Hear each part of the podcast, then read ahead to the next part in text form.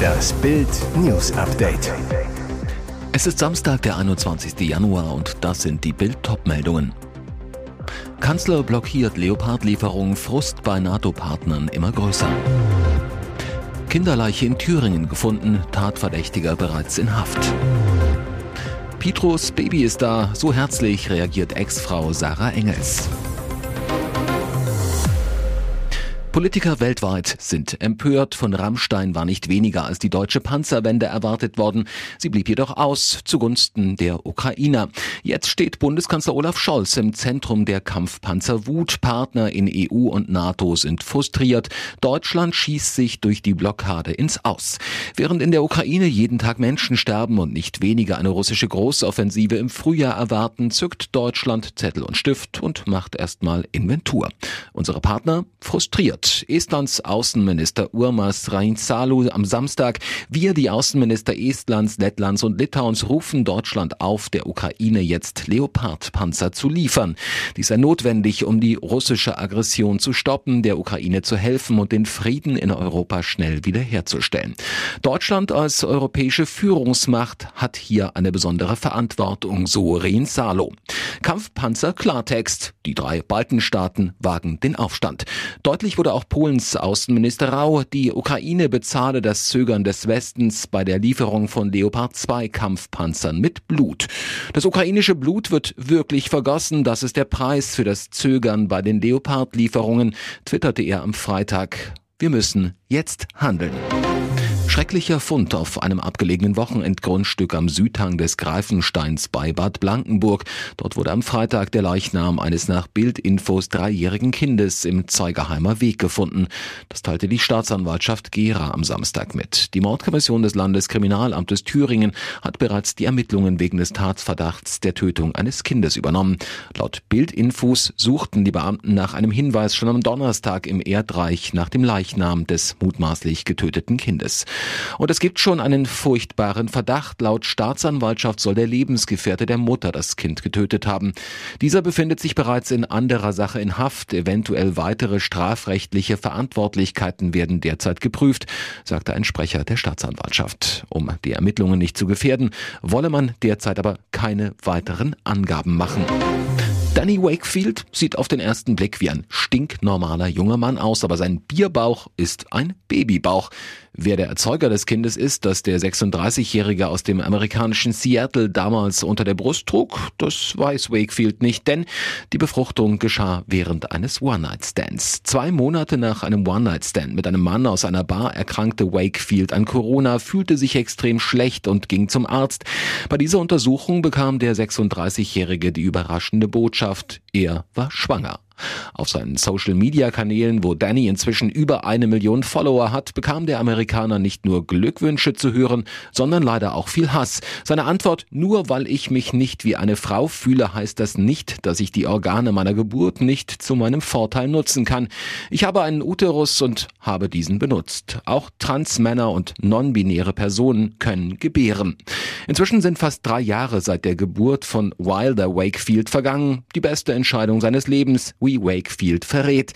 Das Geschlecht seines Kindes hat Danny Wakefield übrigens noch nicht enthüllt, aus einem besonderen Grund. Das ist ein Teil der Geschichte meines Kindes, dieses für sich zu finden, sagt er. Endlich ist der kleine Lombardi-Spross da. Und das entgeht natürlich auch Pietros Ex-Frau Sarah Engels nicht.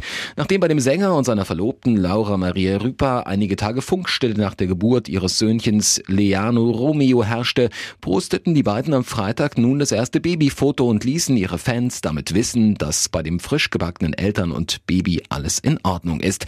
Neben zahlreichen Glückwünschen ihrer Fans erhalten Pietro und Laura auch von der Ex-Frau des Sängers warme Worte zu ihrem kleinen Wunder. Sarah und Pietro haben ihren Sohn Alessio zusammen, hatten in der Vergangenheit jedoch auch ihre Differenzen. Doch die sind zu so einem besonderen Anlass natürlich vergessen. Stattdessen gibt es süße Glückwünsche von der Ex. Sie gratuliert ihrem Ex-Mann unter seinem Instagram-Beitrag mit einem herzlichen Glückwunsch und Herz-Emoji. Von Spannungen zwischen den Ex-Partnern keine Spur mehr. Auch Sarahs Ehemann Julian kommentiert mit den gleichen Worten und Herz-Emoji das Foto der kleinen Familie Patchwork Glück pur.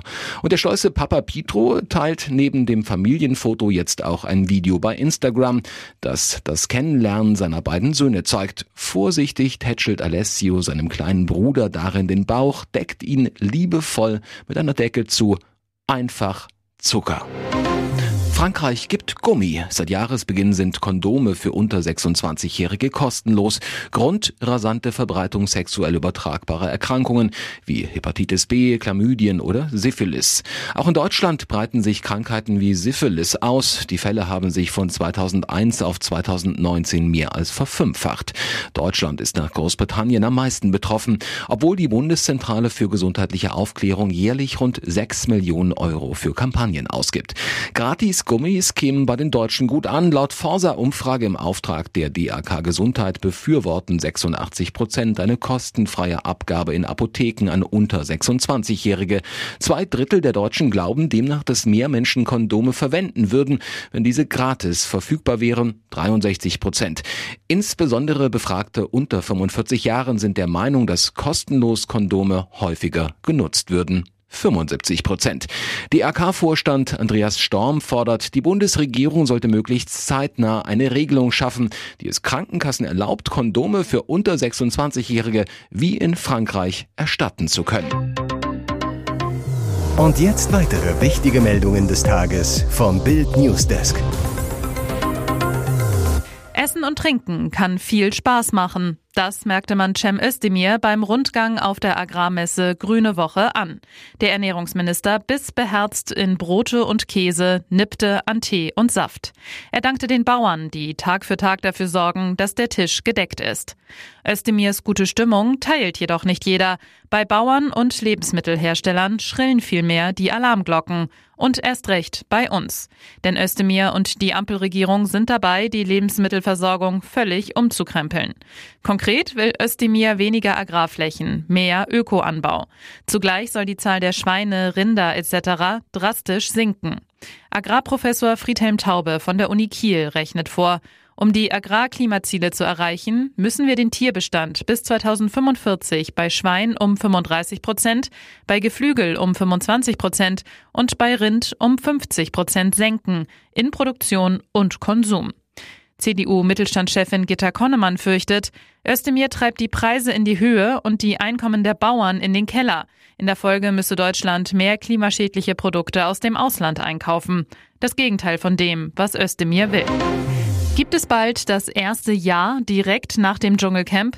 Kandidatin Verena Kehrt ist offenbar bereit. Im Dschungelcamp sprach sie bereits offen über ihre Hochzeitspläne. So habe sie sogar schon ein Motto.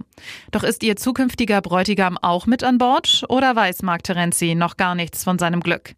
Zurück zu Verenas Hochzeitsfantasien. Es soll eine bayerische Feier werden, die mehrere Tage andauert. Let's Dance-Star Isabel Edwasson entwirft dabei den Hochzeitstanz und so prinzessinnenmäßig will sie ein weißes Dirndl tragen. Kehrt im Dschungelcamp. Es kann ja nicht sein, dass ich in meinem Leben nicht heirate. Am besten direkt, wenn ich hier rauskomme. Und was sagt Terenzi? Er zu Bild, Klar, ich bin 44. Ich liebe die Idee einer Hochzeit und bin hoffnungslos verliebt. Es ist immer die Frage, ob man die richtige findet. Da macht es momentan total Sinn. Ich finde es wirklich romantisch und super süß von ihr. Natürlich denke ich darüber nach. Sie ist die perfekte Frau. Und wie stellt sich Terenzi im Fall der Fälle die Gästeliste der Hochzeit vor?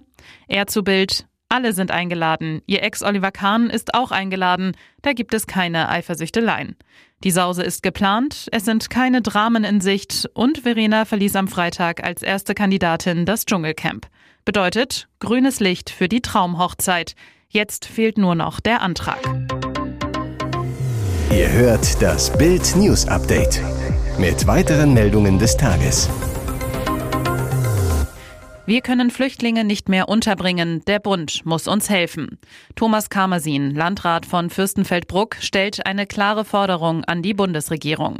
Wenn der Bund zusätzlich zu den nach Deutschland kommenden Flüchtlingen noch Kontingente aus Afghanistan zu uns holt, müssen Bundesliegenschaften in großem Umfang zur Verfügung gestellt werden, sagt er zu Bild. Im Landkreis Fürstenfeldbruck seien die Unterbringungsmöglichkeiten mittlerweile erschöpft. Wir haben schon ehemalige Bürogebäude herangezogen. Jetzt haben wir zwei Zelte aufgestellt. Einzelne Gemeinden hätten schon erklärt, sie könnten nicht mehr Asylbewerber unterbringen. Der wachsende Zustrom von Flüchtlingen sei für die bayerischen Landkreise insgesamt kaum noch zu stemmen. Kamersin ist auch Präsident des Bayerischen Landkreistages. Die Stimmung unter meinen Kollegen ist etwas verzweifelt, hat er festgestellt. Die CSU im Bayerischen Landtag hatte vergangene Woche die Bundesregierung ebenfalls aufgefordert, in der Flüchtlingsfrage zu handeln. Die Partei war aufgeschreckt von Zahlen, die Innenminister Joachim Herrmann genannt hatte. 169.000 Flüchtlinge sind in Bayern derzeit untergebracht. Das sind mehr als in der Flüchtlingskrise 2015 und 2016, sagt Thomas Kreuzer, Fraktionschef der CSU. Die Flüchtlingsobergrenze von 200.000 pro Jahr in Deutschland halte er persönlich für zu hoch.